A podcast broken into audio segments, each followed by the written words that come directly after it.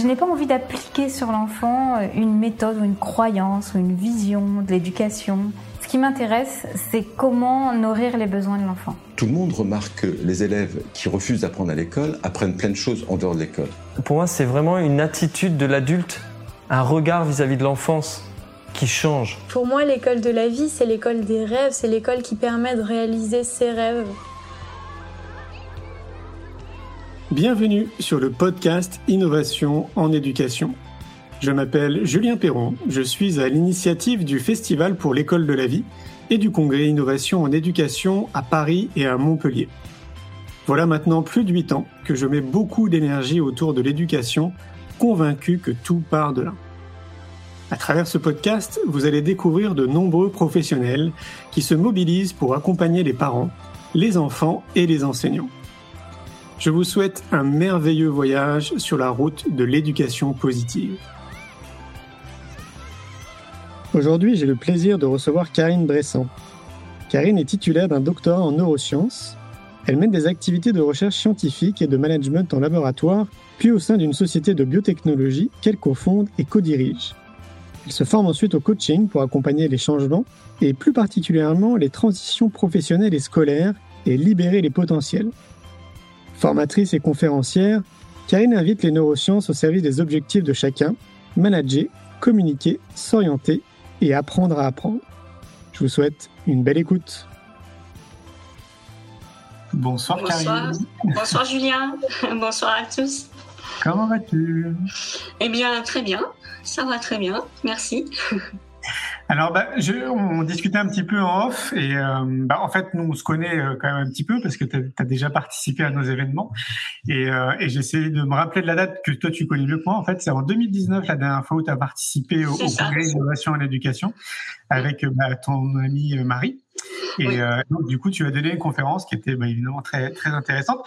Je vais te laisser te présenter comme d'habitude, j'aime bien en fait que les invités se présentent parce que bah, je trouve que vous êtes euh, la meilleure personne pour vous présenter. Ok, super. Alors donc euh, moi je suis Karine et euh, bah déjà moi j'adore apprendre. Je crois que c'est c'est un grand plaisir pour moi dans la vie. Euh, donc j'ai fait des études très longues. Je suis allée jusqu'au bout du bout, jusqu'à ce qu'on me dise que j'avais fini. Euh, donc effectivement j'ai fait un doctorat. Alors un doctorat en neurosciences parce que d'abord j'adorais la biologie et puis euh, de fil en aiguille bah, le cerveau m'a fascinée et je suis restée fascinée par lui. Ensuite, du coup, j'ai fait de la recherche hein, euh, dans des laboratoires de recherche publique et puis j'ai cofondé et co-dirigé une entreprise de biotechnologie où du coup, bah, j'ai rencontré un peu le monde de l'entreprise et puis euh, la fonction de management. Hein. Et, et, là, bah, j'ai trouvé aussi voilà de l'intérêt à accompagner l'humain et du coup, je me suis formée au coaching professionnel et j'ai j'ai créé ma propre activité en fait euh, de coach, de formatrice, de conférencière et de et d'auteur. Donc euh, voilà, euh, aujourd'hui ce qui m'anime en fait, c'est vraiment c'est de garder de toute façon le fil rouge des neurosciences. Ça, je crois que je crois pas que je m'en lasserai un jour hein, de, de, cette thématique-là. Et puis ça évolue tellement. Et aujourd'hui, ce que j'essaye de faire, c'est le c'est le mettre en fait en face d'objectifs euh, que rencontrent les gens, que ça soit dans le management, que ça soit dans la communication euh, que ce soit dans son évolution personnelle, son orientation, et puis euh, bien sûr la thématique du apprendre à apprendre, euh, et tout ça sous l'éclairage des neurosciences. Et moi j'aime bien ce côté éclairage parce que bah, c'est pas une vérité absolue non plus. Les neurosciences ne nous disent pas tout, mais voilà, ça nous permet de voir une partie des choses. Et, et moi c'est c'est la partie que je préfère, mais que j'aime bien confronter aussi à d'autres points de vue je trouve que c'est ça qui est, riche. Donc euh, voilà un peu euh, aujourd'hui euh, mes activités. Oui, alors tu disais que tu étais auteur, je vais montrer le livre à l'écran, donc Apprendre en couleur, hein, le guide pratique pour libérer l'apprentissage des élèves à destination des enseignants et des parents, donc coécrit avec Marie Legrand. Est-ce que tu peux nous en parler peut-être un petit peu plus du livre? Ouais, bien sûr. Donc effectivement, c'est une belle aventure que nous avons vécue avec euh, Marie, donc qui elle est docteur en sciences de l'éducation et qui a enseigné hein, pendant de nombreuses années. Et finalement, on a voulu ce, ce livre effectivement comme un guide pratique, c'est quelque chose de très accessible, dans laquelle on vient confronter euh, la pédagogie, les neurosciences et la connaissance de soi, avec une approche qu'on maîtrise toutes les deux, qui est l'approche Four Colors, pour euh, voilà pour essayer de, donner le meilleur aux élèves. Finalement, l'idée, c'est un peu euh, sur l'idée de la différenciation pédagogique, euh, de proposer euh, euh plusieurs voies d'accès à l'apprentissage, euh, sachant que pour nous, l'apprentissage, c'est un peu le sommet d'une montagne. On est toutes les deux montagnards de, cœur, donc donc voilà. Et puis finalement, pour grimper au sommet de la montagne, eh ben on va pas tous y aller par le même chemin. Les élèves ne vont pas tous y aller par le même chemin. Et en leur proposant plusieurs voies d'accès, ben on leur permet de commencer euh, par ce qu'ils préfèrent. Et quand ils sont dans leurs préférences, ils sont plus dans la facilité, dans la réussite et plus aptes après à pouvoir prendre d'autres chemins, peut-être plus escarpés pour eux au départ. Donc c'est vraiment l'idée en fait, d'amener tout le monde au sommet de la montagne, quel que soit le chemin qu'on puisse prendre. Euh, je reviens sur les, neurosciences. Euh, tu en parlais il, y a, deux minutes. À ton avis, est-ce que tu sais mieux que moi à partir de quand les neurosciences ont commencé à s'intéresser à l'éducation? Alors, s'intéresser à l'éducation, euh, alors ça, je pourrais pas te donner une date, euh, mais c'est vrai que pendant longtemps, c'était assez séparé, ce qui est dommage, euh, parce qu'en fait, surtout les neurosciences cognitives, hein, parce que les neurosciences, c'est large, ça concerne énormément de choses, ça part de la cellule jusqu'au cerveau dans son ensemble et au système nerveux dans son ensemble, mais là, on parle plutôt des sciences cognitives et même de la psychologie cognitive, qui vont de pair. Là, je ne saurais pas donner de, de date exactement parce que finalement, à un moment, les sciences cognitives et les, la psychologie cognitive se sont intéressées aux mécanismes d'apprentissage, mais il n'y avait pas forcément de maillage avec les sciences de l'éducation. C'était deux terrains assez différents. Euh, même aujourd'hui, je suis pas sûre qu'on, c'est des fois encore un peu trop séparé, je trouve, parce que mhm. finalement, euh, bah déjà notre cerveau, c'est notre premier outil de travail à tous, euh, mais quand on est enseignant, quand on transmet, euh, on travaille avec des cerveaux. Et je pense que c'est la base de connaître un minimum sur le fonctionnement et sur qu'est-ce qui aide à apprendre, euh, comment ça se passe à l'intérieur d'un cerveau qui apprend, et surtout euh, comment je fais face à la diversité finalement de, ces cerveaux. Oui, bien alors surtout que là, quelque part, j'allais dire, on peut pour une fois peut-être généraliser, c'est-à-dire que globalement, on utilise a priori tous plus ou moins quand même de la même façon notre cerveau. Après, il y a toujours des contre-exemples. Hein. Donc moi, je fais partie en étant 10, par exemple. J'utilise mhm. mon cerveau sûrement de manière très différente. Euh, mais globalement, on va dire la plupart des gens euh, l'utilisent de manière à peu près similaire.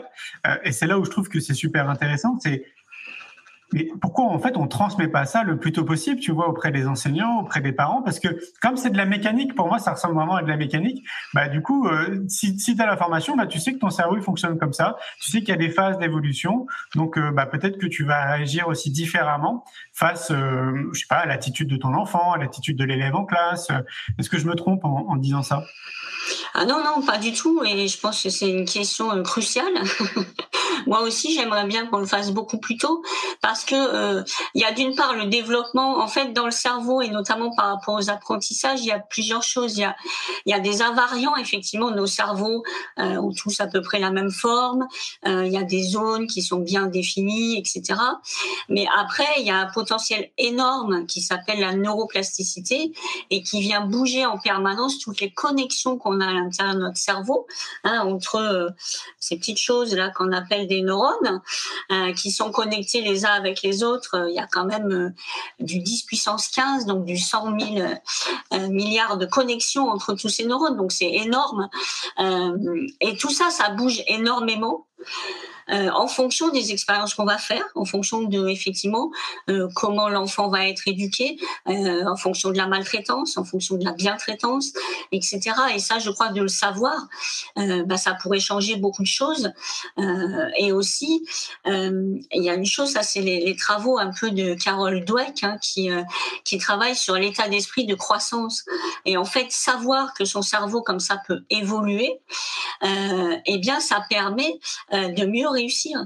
Euh, parce que euh, sinon, euh, ça s'oppose à ce qu'on appelle l'état d'esprit fixe, c'est-à-dire de se dire, par exemple, l'intelligence est fixée à la naissance. Je suis intelligent, mon frère est plus intelligent que moi, mon voisin est moins intelligent que moi, et, ça c'est faux parce que à chaque moment, on peut faire évoluer ça. Et ça, il y a vraiment des expériences qui montrent que d'enseigner aux élèves ça, c'est-à-dire qu'ils sont capables d'apprendre. De toute façon, du moment qu'on a un cerveau, on apprend. Il est fait pour ça, quel que soit le chemin qu'il prend. Euh, et je pense qu'on en prend tous un peu des différents. Alors, il y en a qui sont un peu plus différents, en tout cas mieux caractérisés que d'autres. Mais, euh, finalement, euh, quelque part, on peut toujours améliorer parce qu'on peut toujours améliorer ces, ces connexions, la neuroplasticité, c'est jusqu'à la fin de la vie c'est toute la vie. Alors c'est bien sûr plus euh, plus intense pendant l'enfance parce qu'il faut apprendre beaucoup de choses. Hein. On est quand même des animaux euh, qui venons au monde assez démunis. Donc un bébé entre 0 et 2 ans, euh, voilà, il apprend à marcher, à parler, à faire énormément de choses. Donc là c'est ça foisonne, mais ça dure tout le long. Donc on peut toujours changer et on peut toujours améliorer les choses. Donc ça, de, en fait, d'être convaincu de ça, ben, ça change tout, et notamment sur les résultats scolaires. Et oui, et puis c'est là où on peut remercier euh, les chercheurs parce que bah, c'est vrai que, en tout cas, je vais prendre la France. Je trouve qu'on accorde beaucoup de crédit aux chercheurs aux scientifiques à partir du moment où ils s'intéressent à des sujets. Donc, euh, pour tous les cartésiens, je trouve ça génial en fait que maintenant eux ils puissent valider euh, bah, certaines choses et donc du coup ça apporte beaucoup de crédit une fois de plus à, à toutes ces avancées quoi autour de l'éducation et notamment de la compréhension du cerveau. Alors l'objet de ce soir, bah, c'est de parler du jeu. Moi, alors le jeu, ça me parle beaucoup parce que bah, en fait, tout ce que je fais, moi, depuis que j'ai créé mon entreprise, entre autres, hein, c'est déjà, c'est de manière purement intuitive, mais au-delà de ça, quand je réfléchis bien, je tends toujours vers quelque chose où je sais en fait que je vais prendre du plaisir et que je vais m'amuser. Donc un peu comme si c'était un jeu en fait quelque part, quoi. De découvrir en fait quelque chose que je connais pas, ça m'amuse beaucoup et enfin, ça, me met vraiment en joie, quoi. Donc euh, voilà, l'objet de ce soir, c'est l'importance du jeu dans l'apprentissage. Donc euh, voilà, en quoi, pourquoi c'est important euh, d'intégrer le jeu dans l'apprentissage? Alors déjà, tu l'as dit, il y a cette notion de plaisir. Euh, mais quelque part, le plaisir, ça dépasse l'espace du jeu. Euh, voilà, moi, je te disais, je pense que j'adore apprendre depuis longtemps, euh, en dehors de tout jeu. Et d'ailleurs, moi, je pense que je suis une apprenante un peu tout terrain, parce que j'aime tellement apprendre que peu importe la forme, etc., j'y trouve toujours quelque chose. Parce que voilà, c'est pour moi une grande motivation d'apprendre. Mais c'est pas le cas de tout le monde. Mais le plaisir, c'est vraiment un paramètre important. Après, le jeu, euh, il y a plusieurs euh, plusieurs euh, étapes en fait. Le jeu fait partie du développement. En fait, le jeu aide au développement de l'enfant, mais le développement global, que ça soit euh, sur ses interactions sociales, que ça soit pour l'acquisition du langage, que ça soit pour développer son cerveau. Euh, en fait, on, trouve même le jeu chez les animaux, notamment les mammifères hein, qui jouent, euh, qui ont même des postures hein, qui indiquent que c'est un jeu. Tu sais, les chiens là qui se mettent les pattes en avant, qui remuent la queue, qui montrent que là ils sont dans le jeu. Et finalement, le jeu aurait ce rôle parce que jouer, ça nous met en danger quand même. Hein. On est, euh, on est un peu euh, euh, en danger puisqu'on est dans un autre rôle. Donc, s'il perdure, c'est quand même qu'il a vraiment un rôle et il a ce rôle-là de finalement les, jeunes mammifères, dont les, les humains, vont s'entraîner en fait à des comportements. Par exemple, les comportements avec les autres. ils vont essayer des choses, mais sans qu'il y ait d'enjeu du coup, puisque c'est le jeu. Donc, c'est pas la vraie vie. Et du coup, bah, ils vont être entraînés quand un jour plus grand, ils devront faire face à ces situations, ils y feront face beaucoup mieux. Et puis en même temps, ils, vont développer plein de compétences. Après, il y a le jeu, euh, effectivement, dans les apprentissages scolaires notamment. Donc le jeu qui a un objectif pédagogique. Donc là, on va plutôt jouer en fait euh, déjà sur la motivation. Euh, parce que le jeu euh, va être une source de motivation, à la fois euh, une motivation qu'on qui est extrinsèque, donc qui vient de l'extérieur, parce qu'en général on gagne des choses souvent dans les jeux, au moins de la reconnaissance des autres, enfin voilà, on y gagne quelque chose, mais le plus important, c'est la motivation intrinsèque, donc interne. Et là, il va y avoir beaucoup, euh, justement, le plaisir que ça va donner. Euh, le jeu génère des émotions très positives, hein, en général. Et puis, euh, donc, il va y avoir cet aspect de motivation, d'autonomie, et de pouvoir aussi prendre des risques sans que ça ait trop de conséquences. Parce qu'au jeu, on peut perdre. Ça n'aura pas de conséquences sur la vraie vie. Ça n'a pas de conséquences, par exemple, sur son résultat scolaire, même si on a perdu au jeu pédagogique. Donc, ça permet de s'entraîner, en fait. Et du coup, ça active euh, tous les leviers de l'apprentissage euh, que définissent les neurosciences, hein, que ça soit euh, capter l'attention. En général, dans les jeux, on est à fond on est vraiment dedans. Euh, ça va permettre l'engagement et la motivation ça c'est clair. Quand on dit on va jouer, et d'autant plus à des enfants, euh, en général ils rechignent pas trop pour aller jouer. Euh, ça va jouer aussi sur euh, ce qu'on appelle le retour d'information, parce que dans le jeu ils vont tout de suite voir ça a marché, ça a pas marché, donc ils, ils vont savoir si ce qu'ils font est efficace ou pas. Et ça c'est très puissant pour l'apprentissage, ce qu'on appelle le feedback, hein, le retour de l'information. Et puis ça facilite euh, la mémoire. Donc c'est quand même ce qu'on a envie aussi euh, dans l'apprentissage, euh, que ça puisse s'incrémenter petit à petit. Donc finalement, on a tout à y gagner. Et en plus, il y a les émotions positives qui viennent renforcer les capacités d'apprentissage. Donc pour le coup, là, on y gagne beaucoup à utiliser le jeu comme outil pédagogique en fait. C'est clair, ça veut dire qu'il faudrait l'intégrer le plus tôt possible? Bah, surtout, il faudrait pas le lâcher à la fin de la maternelle. Parce qu'en fait, à la maternelle, on a encore beaucoup de ressorts de jeux quand même. Alors, il y a beaucoup de jeux libres aussi. Hein. Il y a différence un peu entre les jeux dirigés, mais quand même, euh, c'est là aussi où les enfants apprennent à attendre leur tour, euh, des choses comme ça qui en société sont importantes, puis qui sont importantes pour notre cerveau aussi. Euh, et puis soudain, on arrive au CP, on doit rester assis toute la journée sur devant une table et et on joue plus tellement à part dans la cour de récréation. Mais le jeu pédagogique, c'est pas une récréation, justement. C'est vraiment pour pouvoir apprendre des choses. Et il faut jamais le lâcher, hein, parce que moi, je forme aussi des adultes et on utilise le jeu et ça marche tout aussi bien. Donc euh, finalement, on devrait le garder euh, d'un bout à l'autre, euh, voilà, toute la vie. et en plus, le jeu, en plus de voilà d'être un outil pédagogique, va permettre notamment chez les enfants de développer des capacités qui aident à apprendre ça développe la capacité de pouvoir euh, justement euh, s'empêcher de ce qu'on appelle le système d'inhibition. C'est-à-dire je suis capable d'attendre mon tour, je suis capable de me concentrer sur ce que dit la maîtresse et de pas me laisser distraire. Donc ça, c'est une capacité très importante pour apprendre, d'être capable de pouvoir s'empêcher d'être distrait dans tous les sens. Euh, ça va aussi faciliter les capacités de mémorisation parce que dans les jeux, même dans la cour, euh, il faut se rappeler que moi je suis le chat, l'autre c'est euh, il joue tel rôle. Euh, donc après ça évolue, donc il faut que je me rappelle ce qu'on a fait avant.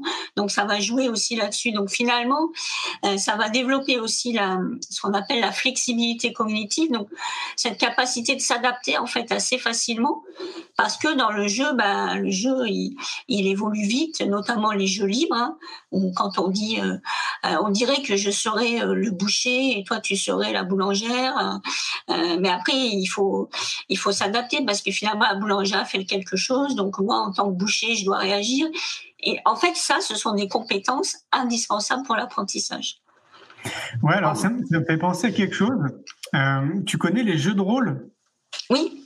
Ouais, euh, plus jeune, moi j'ai 43 ans, et plus jeune, mais vraiment plus jeune. Hein. Je devais avoir, je crois qu'on a commencé au jeu, de rôle, je devais avoir une quinzaine d'années. Et maintenant, en fait, je me rappelle d'avoir une discussion là-dessus euh, avec quelqu'un. Euh, donc, les jeux de rôle de l'époque, c'est une fiche qui présente un personnage que tu incarnes et tu as quelqu'un en fait en face de toi qu'on appelle le master et qui raconte une histoire en fait. Donc lui déjà doit être mhm. très créatif.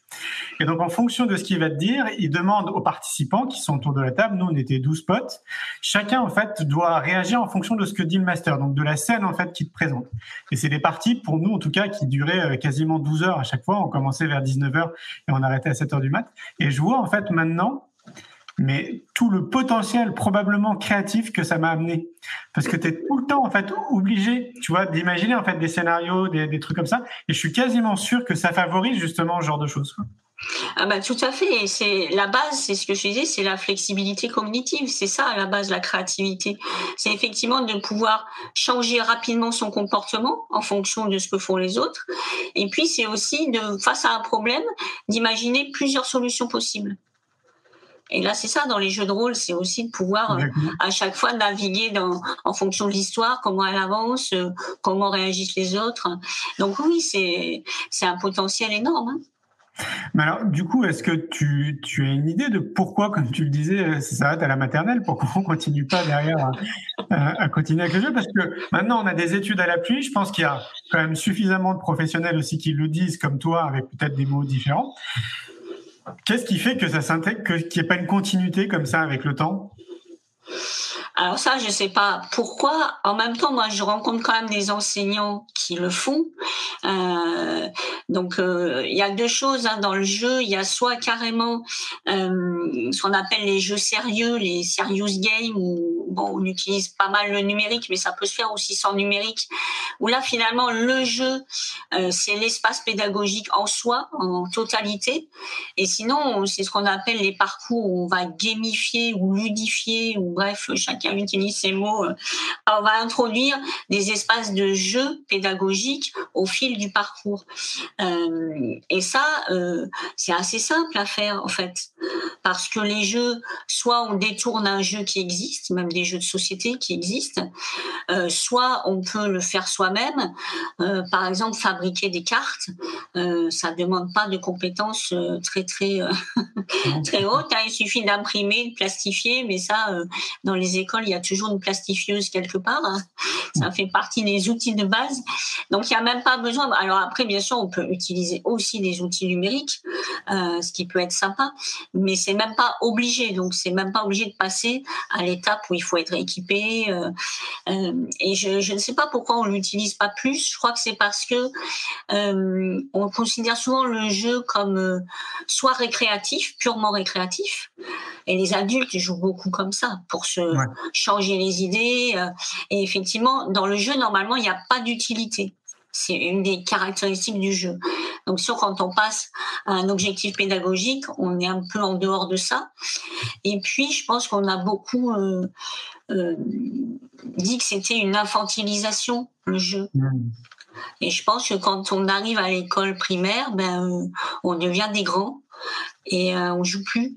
Euh, enfin, ce qui est pas vrai parce que les enfants dès qu'on les lâche, ils jouent. Hein. Bah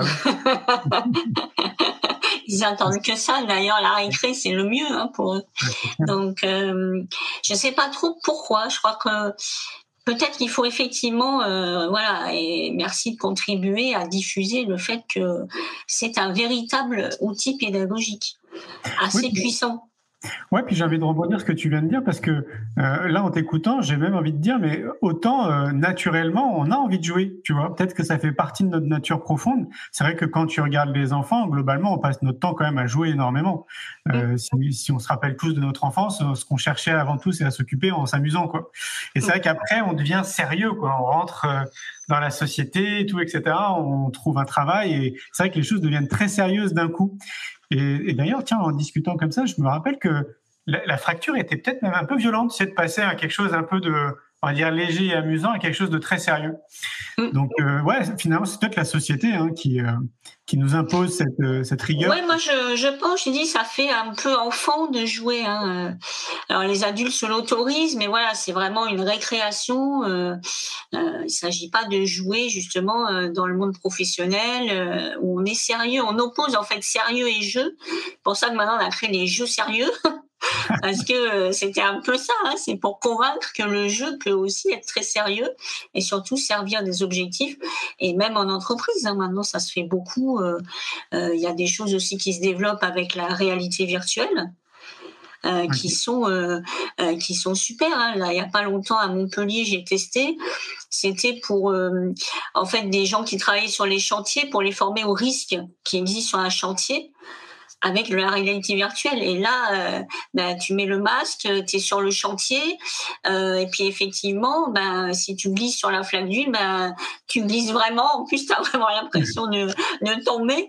Euh, et ça, je pense que c'est très puissant, plutôt de faire la liste des dangers possibles sur un chantier. Euh, quand tu l'as vécu, euh, je pense que ça, de toute façon, ça s'ancre plus facilement. Hein, parce que tu rajoutes des émotions avec, donc euh, hein, ça c'est la Madeleine de Proust. Hein, si tu mets des émotions avec un apprentissage, bah, ça se mémorise encore mieux. Et ouais, là, je trouve que c'est vraiment toute la puissance de la réalité virtuelle. Moi, j'ai mes neveux aussi qui ont un casque comme ça, j'ai pu essayer. Et c'est vrai que c'est bluffant de réalité hein, quand même. Et donc, euh, je te rejoins à 100%. C'est sûr que ça permet d'intégrer 100 fois plus euh, ce que tu as besoin d'intégrer, en tout cas ce que tu as envie de transmettre. Si ça, c'est dans le cas là du chantier, mais ça peut être. Enfin, les applications sont ah oui, c'est énorme. Hein, là, c'est énorme. Hein, ça se fait aussi dans le milieu médical hein, pour tester des gestes sans danger. Euh. Et en plus, tu, euh, là, il y a une chose que tu rajoutes avec la réalité virtuelle, c'est le corps. C'est-à-dire que même si c'est pas euh, réel totalement, tu visualises quand même ton corps et ça, ça vient encore participer à l'apprentissage. Donc après, je pense qu'il faut pas non plus qu'il y ait que du jeu. Tu vois, c'est bien. Je, moi, je crois beaucoup justement à la gamification des parcours. Euh, C'est-à-dire qu'à un moment, il y a un jeu, mais après, on revient peut-être à des choses plus classiques.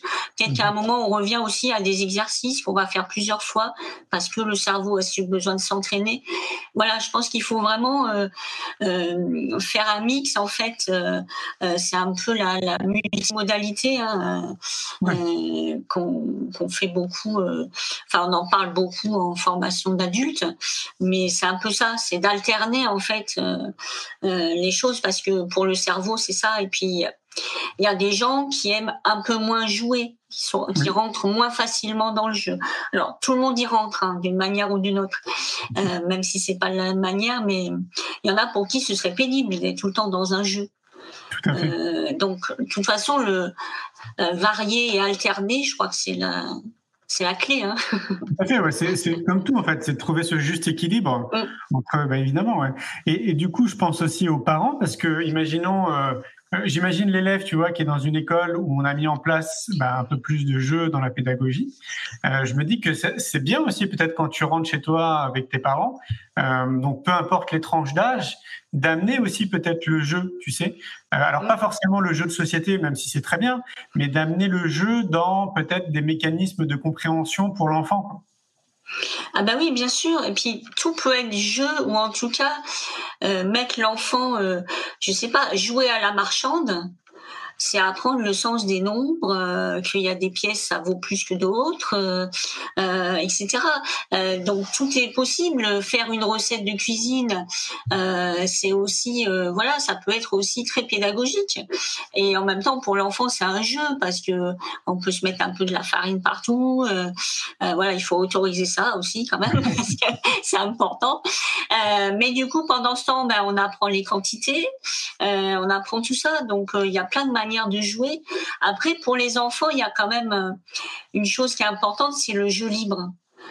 C'est-à-dire, euh, finalement, là, le parent, il doit juste créer un, un environnement sécurisant pour que l'enfant ne soit pas en danger euh, et lui donner euh, du matériel, que ce soit des jouets ou d'autres. Et de toute façon, je pense que tous les parents qui écoutent se rendront compte que l'enfant ne joue pas forcément avec les super jeux qu'il a reçus des grands-parents à Noël, mais avec une cuillère en bois et un couvercle, ça lui fait sa journée. Parce que ça va faire tambour, ça va faire volant de voiture, et ça, ça développe beaucoup la créativité et l'autonomie.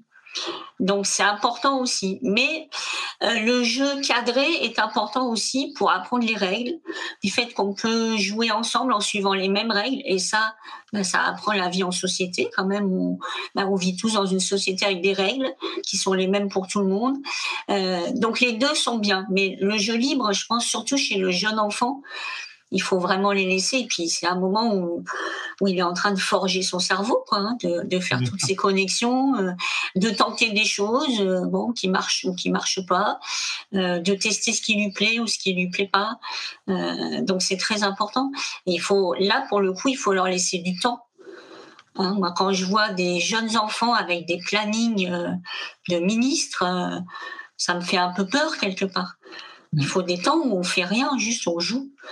Euh, ouais, c'est clair. C'est important. Hein.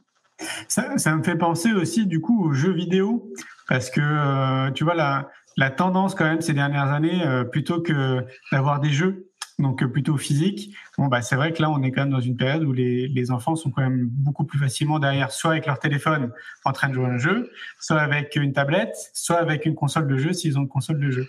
Et donc du coup se pose la question de est-ce que Qu'est-ce que tu penses, toi, des jeux vidéo dans tout ça, quoi? Alors, les jeux vidéo, ça pose deux problèmes. Il y a l'histoire du jeu, qui en soi euh, peut ne pas être trop néfaste. Hein. Euh, c'est des jeux, voilà, ça évolue avec les moyens euh, technologiques.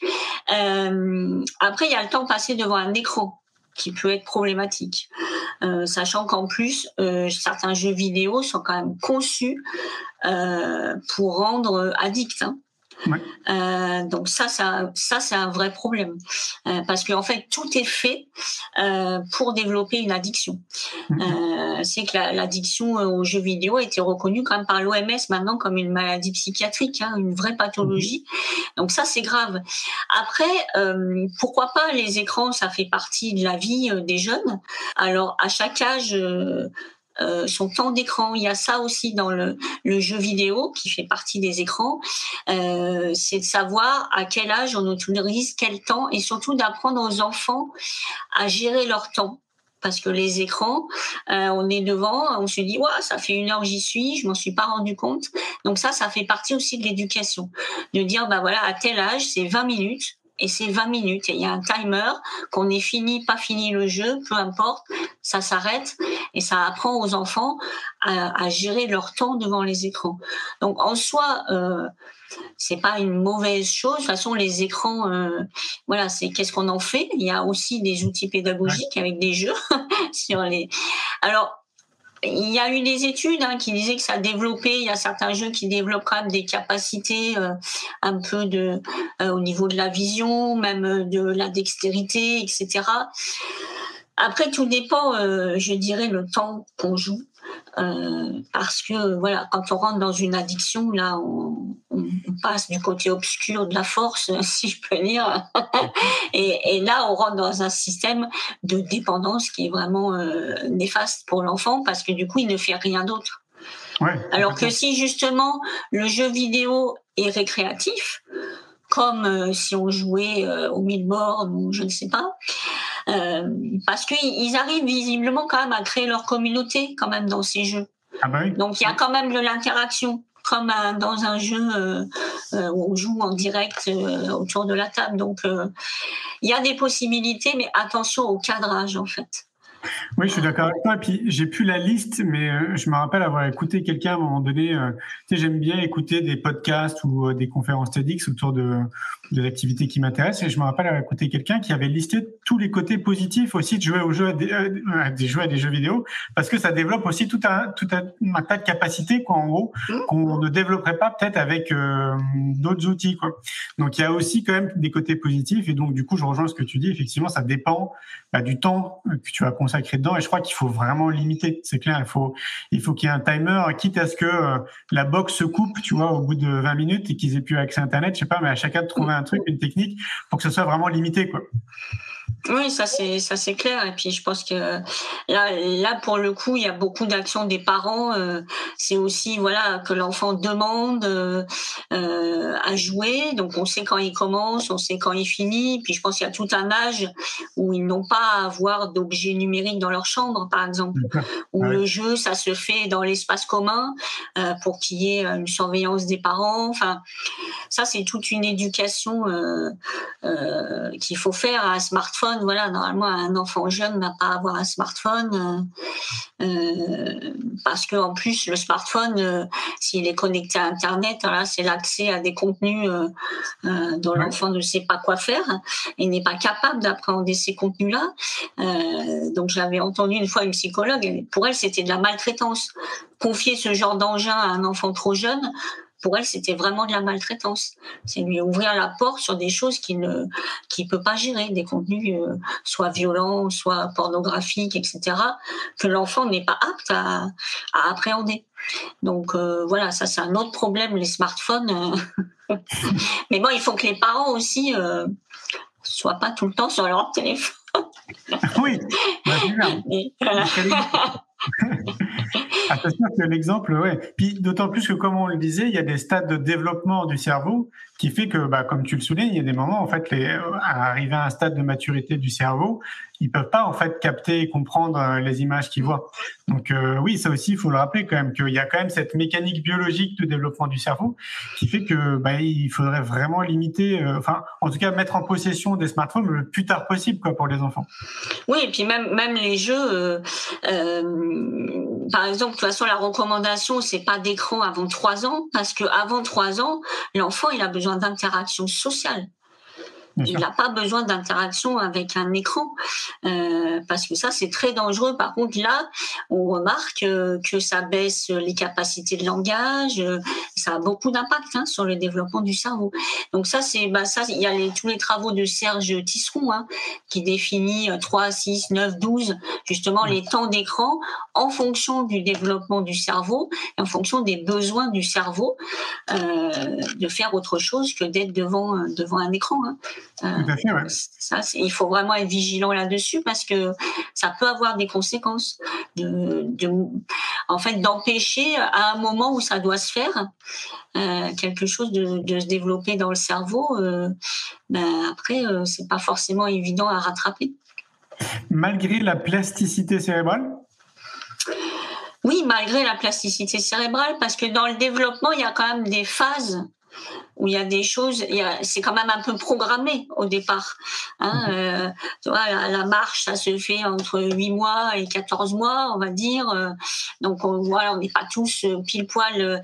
mais voilà, si à 18 mois, tu, l'enfant marche toujours pas, bon là, on commence à s'inquiéter parce que normalement, ça aurait dû se faire parce que il y a des connexions qui arrivent à maturité à tel moment. Donc il y a quand même ça qu'il faut respecter dans le développement de l'enfant.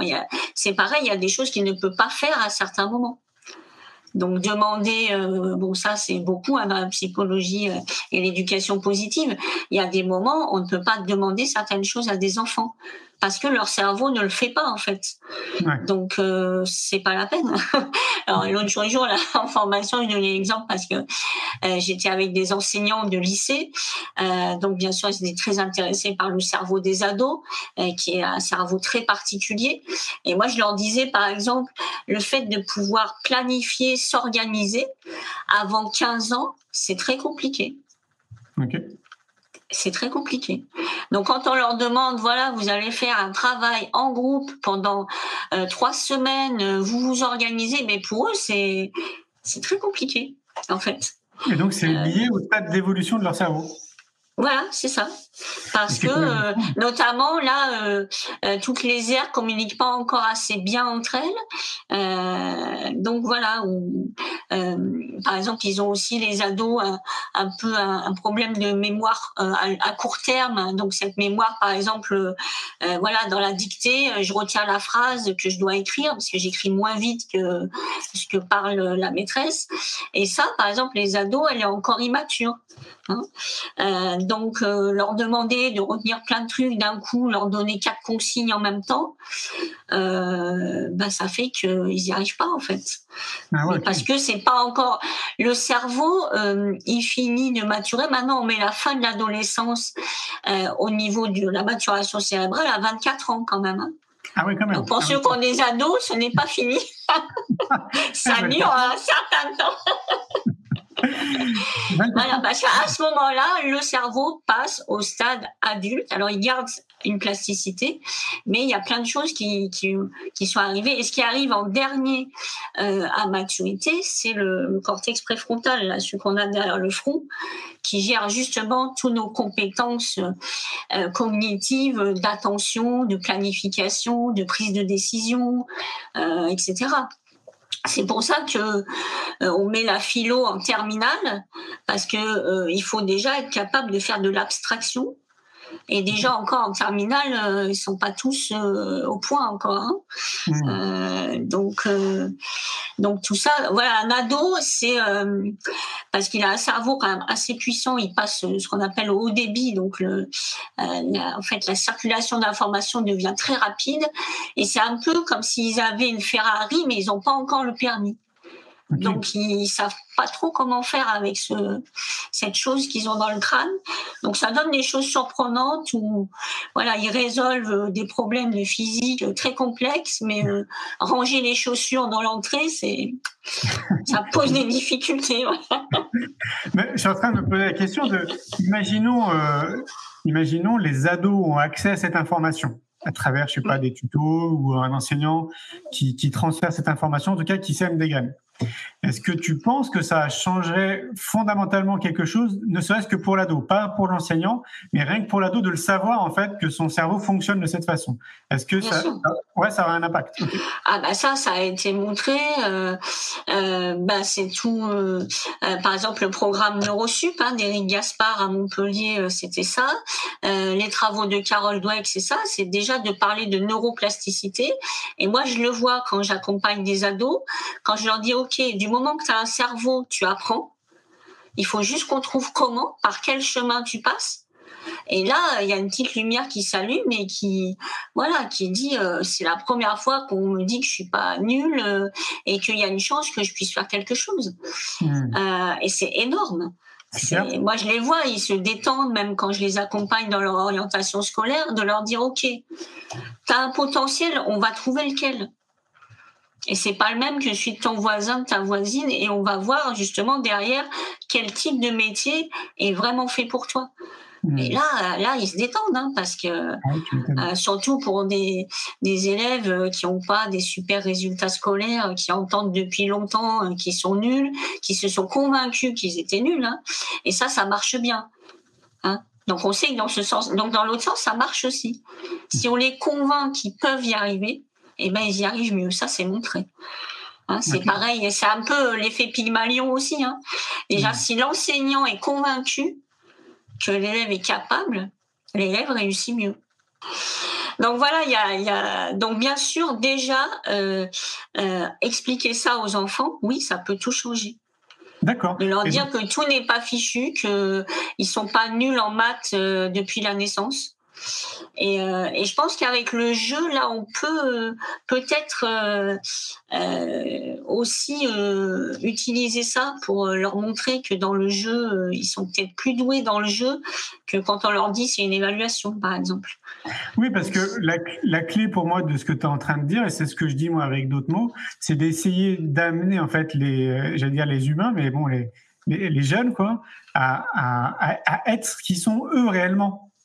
C'est ça en fait, parce qu'on a tous des talents, on est tous très très bons dans plein de choses de manière innée, sauf que c'est vrai que en observant, on voit bien que notre système éducatif nous amène pas justement à révéler nos propres excellences parce qu'on essaye de tous nous faire entrer quelque part un peu dans un même moule, comme on dit, ou dans une même boîte.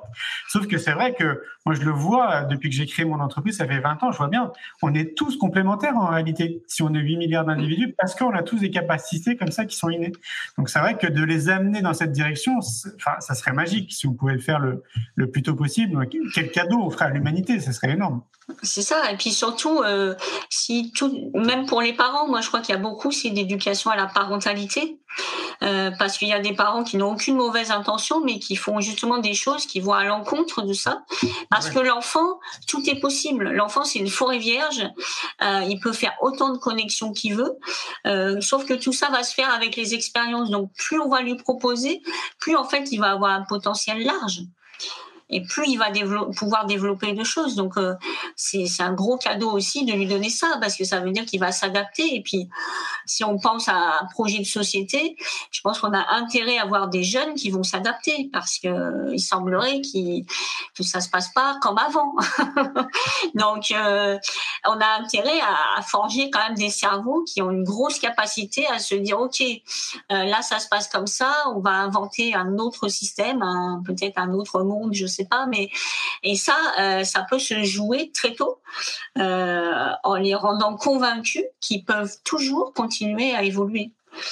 Euh, et ça, je pense que les neurosciences, c'est un, bel outil parce que euh, bah c'est quand même, euh, voilà, c'est notre outil. c'est avec ça qu'on peut faire tout ça, avec notre cerveau. et puis, c'est pas moralisateur, c'est juste de dire comment ça se passe. Et moi, je le vois bien pour les gens, et même des adultes, hein, avec la neuroplasticité, qui d'un coup me disent, ah ok, mais donc on peut changer. Oui, alors, c'est pas toujours facile, ça demande des efforts, mais le cerveau est capable de ça. Et le cerveau est capable d'apprendre et il est même fait pour ça. Hein. Ouais. C'est ça qui est dingue, c'est que c'est factuel. Oui, c'est ça. C'est ça. C'est ça, qu'il faut que les gens comprennent, c'est factuel, en fait, c'est comme ça. voilà, c'est comme ça. Il y a pas mal d'études maintenant qui, qui, prouvent des choses. Donc, je crois que déjà rien que ça, et pour l'apprentissage, je crois qu'il manque une partie dans l'apprentissage, c'est apprendre à apprendre. Hmm, comment on apprend, comment le cerveau apprend, comment moi, quel est mon chemin, moi? Est-ce que j'aime bien grimper tout droit ou est-ce que j'aime bien prendre un peu mon temps, euh, utiliser plus d'outils créatifs? Est-ce que j'aime mieux faire avec les autres? Est-ce que j'aime mieux être tout seul avec mon matériel, euh, que ça soit bien carré? Eh bien, ça, je crois qu'on leur apporte pas trop parce qu'on leur, euh, on leur inculque plutôt. Il y a une méthode de travail. C'est ça. Et puis, euh, si c'est pas la bonne, bah, mmh. les, jeunes sont démunis en fait, et ah ils savent pas en fait euh, développer leur propre méthode de travail. Ah, moi, je me rappelle très bien, un plus jeune, euh, réussir en fait, mais par d'autres chemins. Et donc montrer ça aux enseignants et que les enseignants me disent non, c'est pas comme ça qu'il faut faire. Et, en fait, quand tu es gamin, tu comprends pas. En fait, tu dis, bah non, mais pourquoi moi j'y arrive? Et en fait, on te dit, non, c'est pas comme ça. Et ça, c'est ouais, c'est assez déstabilisant, en fait, qu'on te fasse comprendre qu'il n'y ait qu'une seule voie, qu'une seule possibilité, alors qu'en réalité, il y en a plein pour arriver au, au même objectif. Quoi. C'est ça, c'est ça. Et ça, je crois que voilà que les enfants comprennent. Et en plus, c'est bah ça, on en parle beaucoup dans le livre. Hein. Marie a fait beaucoup de choses là-dessus. Moi, j'ai j'ai proposé à des amis enseignants aussi. Il y a une question, en fait, de demander, et ça peut se faire à partir de 7-8 ans, parce qu'il faut qu'ils aient déjà la capacité un peu de réflexion. Qu'est-ce qui t'aide à apprendre? Mmh. Les résultats sont étonnants. En fait, ils le savent très bien. Donc en fait, il faut même pas aller chercher très loin, il faut juste leur demander à eux. Moi, c'est pareil avec des ados. Euh, je dis, on va regarder quels sont tes besoins. Et ils me disent, on m'a jamais posé cette question. Bah et non. On t'a jamais posé cette question. Et eh ben là, on va se la poser. on a des outils pour nous aider parce que c'est pas justement comme on l'a jamais fait, c'est pas évident. Mais qu'est-ce qui t'aide à apprendre? Euh, Je veux dire, il y a même des gamins qui disent euh, moi, je me sens mieux euh, quand la maîtresse elle ouvre un peu la fenêtre. donc ils savent pas que ça met de l'oxygène dans l'air et que, mais ils savent très bien que c'est mieux quand on ouvre un peu la. Donc c'est en fait, tout le matériau est là. En fait, là, c'est même pas une histoire d'outils, de moyens ou de. Bah c'est juste déjà leur demander, faire avec eux, euh, et surtout diversifier pour qu'effectivement euh, chacun y trouve son compte. Bah oui, c'est surtout ça. Voilà. C'est ça un peu. Euh, tu parlais de ton ouvrage, justement, j'ai une question de Karine. Bah tiens, d'ailleurs, je crois que je peux l'afficher. Euh, Karine qui nous dit est-ce que dans votre ouvrage, vous traitez de cette notion de jeu dans l'apprentissage? Elle enseigne auprès d'adultes.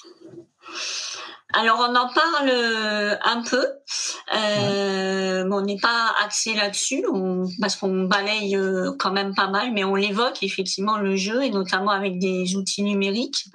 Alors pour les adultes, après il y a aussi le funny learning où il y a pas mal de, de choses assez ludiques.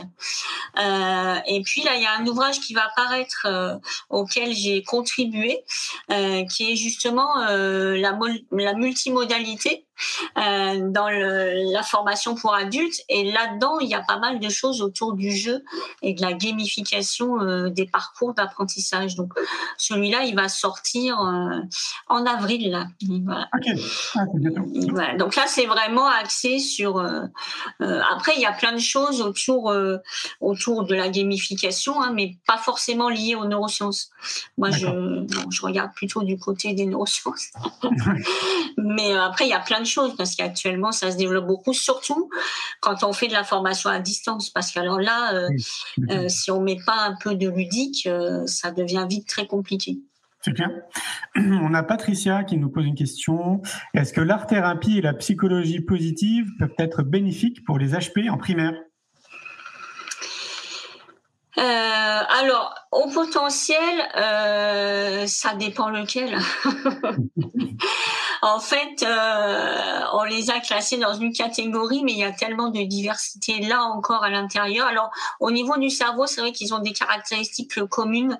Ils ont notamment plus de, euh, de connexions interhémisphériques, des choses comme ça, ça qui ont été bien montrées. Mais après, dans la réalité, euh, ça fait des enfants très divers, euh, où on a à peu près un tiers qui est vraiment un peu du genre génie, donc qui de toute façon qui sait lire avant tout le monde, qui sait tout faire avant. Euh, D'autres qui sont qui se noient complètement dans la moyenne, et puis ceux qui sont en échec scolaire. Donc effectivement, pour ceux qui rencontrent des difficultés, euh, oui, toute approche euh, est bien. Mais moi, j'ai envie de dire pourquoi spécifier? En fait, si on fait une approche diversifiée, ça s'adresse à tout le monde. Parce que justement, si chacun a la possibilité de prendre le chemin qu'il préfère, ben finalement, euh, tout le monde va y trouver son compte, y compris les hauts potentiels. Donc, quelque part, c'est pour ça que nous, on n'a pas fait de différence, parce que je crois que si on, on, commence comme ça à diversifier, à proposer différents accès, ben, quelque part, euh, même les hauts potentiels, alors, c'est vrai que les hauts potentiels, euh, souvent, il faut les nourrir parce qu'ils s'ennuient vite, mais c'est possible. C'est possible de les nourrir. Et c'est surtout de voir avec eux en fait, à un moment. Je crois que souvent, il faut, il faut se retourner avec eux. Avec toi, de quoi tu as besoin? Oui, et ça d'ailleurs, je trouve, de ce que j'entends autour de moi, c'est souvent aussi ce qu'on oublie de faire. Et ce qui me paraît plus naturel, c'est euh, bah, solliciter déjà dans un premier temps le concerné quoi. et lui poser la question parce que souvent les adultes pensent que c'est ce qu'il y a de mieux à faire pour la personne, mais en fait, on pose pas directement la personne à la personne. Enfin, la question à la personne. C'est ça. Et souvent, ils ont la réponse hein, au fond d'eux. Et quand tu les aides à la sortir, en fait, ils le savent. Moi, je vois quand je fais les besoins là avec des ados. Euh, souvent, ils me disent, je suis pas surpris. En fait, je le savais, mais ils ont. Et par contre, ce qu'ils disent, c'est le fait de le dire, d'avoir le droit de le dire aussi, d'avoir un espace où tout est accepté. Parce que moi, je leur dis, il n'y a rien qui est mieux qu'autre chose. Hein. Mmh. Euh, tout le monde a ses besoins et c'est légitime ben, euh, ils se disent ok donc c'est c'est bon. Et du coup ils voient aussi pourquoi il y a des choses ben, qu'ils aiment mieux faire et qu'il y a d'autres qui leur demandent un peu plus de de, de difficultés. Et puis euh, donc euh, finalement déjà en les interrogeant je crois que on apprend pas mal de choses au lieu de effectivement les mettre dans des catégories de dire pour telle catégorie ça c'est bien. Je crois que ça malheureusement ça marche pas. Bien sûr on a une autre question de Benjamin mais qui me semble aussi un peu sous le ton humoristique. Hein. Ranger ses chaussures dans l'entrée, c'est juste une question de maturation du cerveau bah, Un peu quand même. Alors pas que, hein, mais euh, ça peut, ça peut, parce qu'ils sont, euh, ils sont dans autre chose en fait. Ils n'ont pas le sens de la réalité, euh, et eux, ça les dérange pas d'avoir les chaussures dans l'entrée. Donc, ouais, c'est quand même un peu lié. Je suis désolée, hein. puis en plus, ça va jusqu'à 24 ans, donc. Euh... c'est vrai, j'avoue. Non, je peux ranger un peu avant quand même. J'ai une autre question qui me vient à l'esprit, qui concerne euh, les professionnels dans l'éducation, mais aussi les parents, euh, qui sont pas forcément à l'aise avec le jeu, en fait, tout simplement. Mm. Tu vois, c'est pas c'est pas là où ils se sentent le plus à l'aise. Or, on voit bien depuis notre discussion là, depuis une petite heure, que le jeu semble quand même avoir une grande part d'importance quand même dans notre capacité à apprendre, à, à mémoriser. Enfin, il y a, ça apporte énormément de choses. Comment on fait en fait Comment ils font ces parents et ces professionnels qui sont pas à l'aise avec le jeu? Bah J'allais dire la réponse est assez simple, ils font autrement, mais peut-être que toi, tu as une autre réponse. Alors déjà, euh, bon, ils peuvent peut-être qu'il faut qu'ils sachent aussi pourquoi ils aiment pas le jeu, parce que c'est quand même normalement un ressort. Euh, euh, donc il y a peut-être certains jeux qu'ils préfèrent à d'autres, donc déjà peut-être explorer ça. Et puis bah après il y a quand même la solution du jeu libre, c'est-à-dire de, de, permettre à l'enfant de lui offrir en tout cas un environnement où il va pouvoir jouer. Mais c'est sûr que jouer avec ses enfants, je crois que là c'est super parce que en plus l'enfant il peut gagner sur son parent. Enfin, on, on se met en dehors d'une réalité qui permet aussi de nouer d'autres relations euh, que toujours le parent voilà qui met le cadre parce que bon le parent est là aussi pour euh, pour mettre un cadre hein. on sait que c'est important que l'enfant ait un cadre mais là ça permet de sortir de, de la réalité après euh, je pense que tout le monde aime le jeu quelque part peut-être trouver des jeux voilà il y en a qui vont aimer gagner donc avoir forcément des jeux où on gagne d'autres qui vont aimer les jeux coopératifs où justement il n'y a pas vraiment de gagnant. Le tout, c'est d'être ensemble. Je pense à un jeu là pour les enfants qui s'appelle le jeu du verger, où il faut tous gagner contre le corbeau. Euh, voilà. Après, c'est peut-être un type de jeu qui leur correspondrait mieux euh, euh, que d'autres. Alors moi j'ai envie de transmettre un jeu là qui me vient à l'esprit. Peut-être que tu le connais sous un autre nom. Euh, moi je l'appelle le jeu de la fleur et du jardinier. Je vais essayer de faire très court. En fait, je l'utilise quand je pars avec des groupes, quand je fais des séjours vélo, yoga, méditation. Mm-hmm. Donc c'est pour les groupes. En fait, ce principe il est très simple. Donc il y a, pour le coup, moi il y a 12 personnes. Donc je note les 12 noms et prénoms, enfin les prénoms sur un bout de papier. Je, je, fais choisir le bout de papier à chaque individu, donc ils ont un prénom dans la main. Il faut pas qu'ils le disent autour d'eux. Le prénom qu'ils ont euh, indiqué, c'est euh, la personne dont ils vont devoir s'occuper de manière bienveillante pendant une semaine, parce que nous, on parle une semaine. Donc en fait, à travers les outils qu'ils ont envie, les gestes qu'ils ont envie, ils vont devoir prendre soin de leurs fleurs pour qu'elles soient épanouies à la fin de la semaine, mais sans que sa fleur le sache. Donc en fait, personne ne doit savoir de qui s'occupe de qui, quoi, en gros.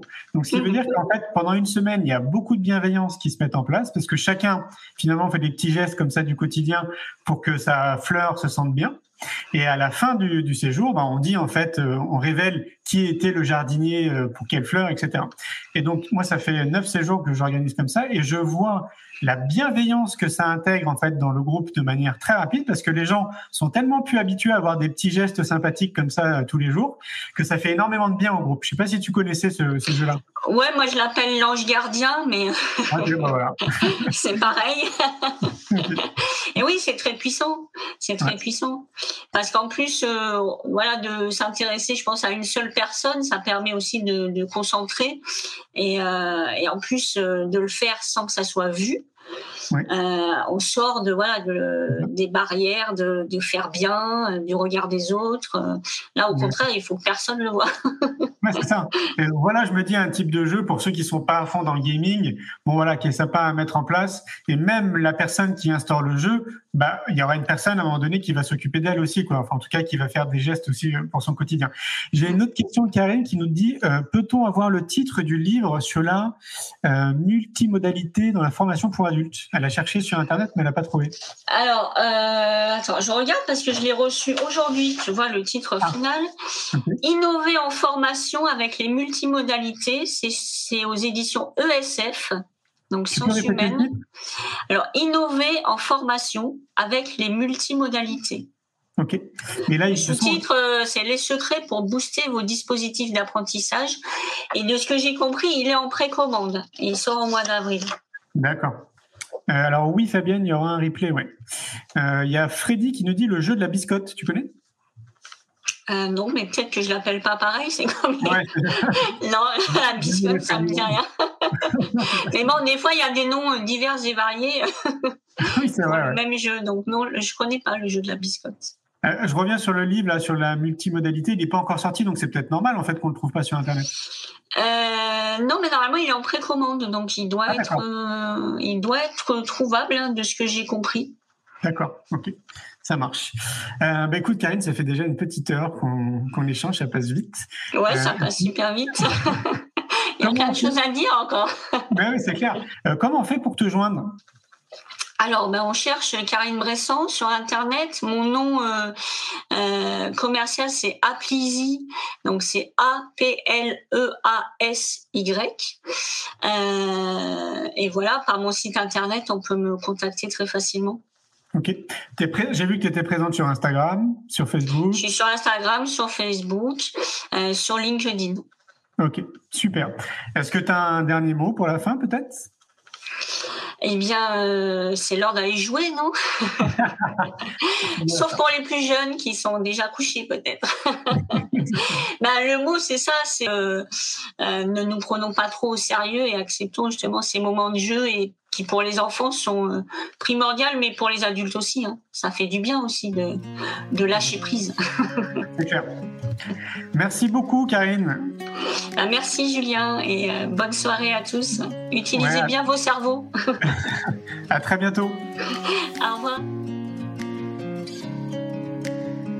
Un grand merci pour votre écoute. J'espère que vous avez passé un bon moment avec nous. Pour aller plus loin dans votre recherche, nous avons créé un magazine papier, le magazine Innovation en éducation. Un magazine que vous retrouverez uniquement sur abonnement, livré tous les deux mois partout dans le monde. Un magazine 100% éco-responsable, 80 pages en moyenne, sans publicité. À travers le Festival pour l'école de la vie ou le Congrès Innovation en éducation, nous rencontrons des milliers de professionnels qui proposent des solutions pour les parents, les enfants et les enseignants. Ce magazine se veut être un pont avec le podcast, nos événements et les films que j'ai réalisés. On se retrouve maintenant la semaine prochaine et entre-temps, je vous souhaite une très belle route.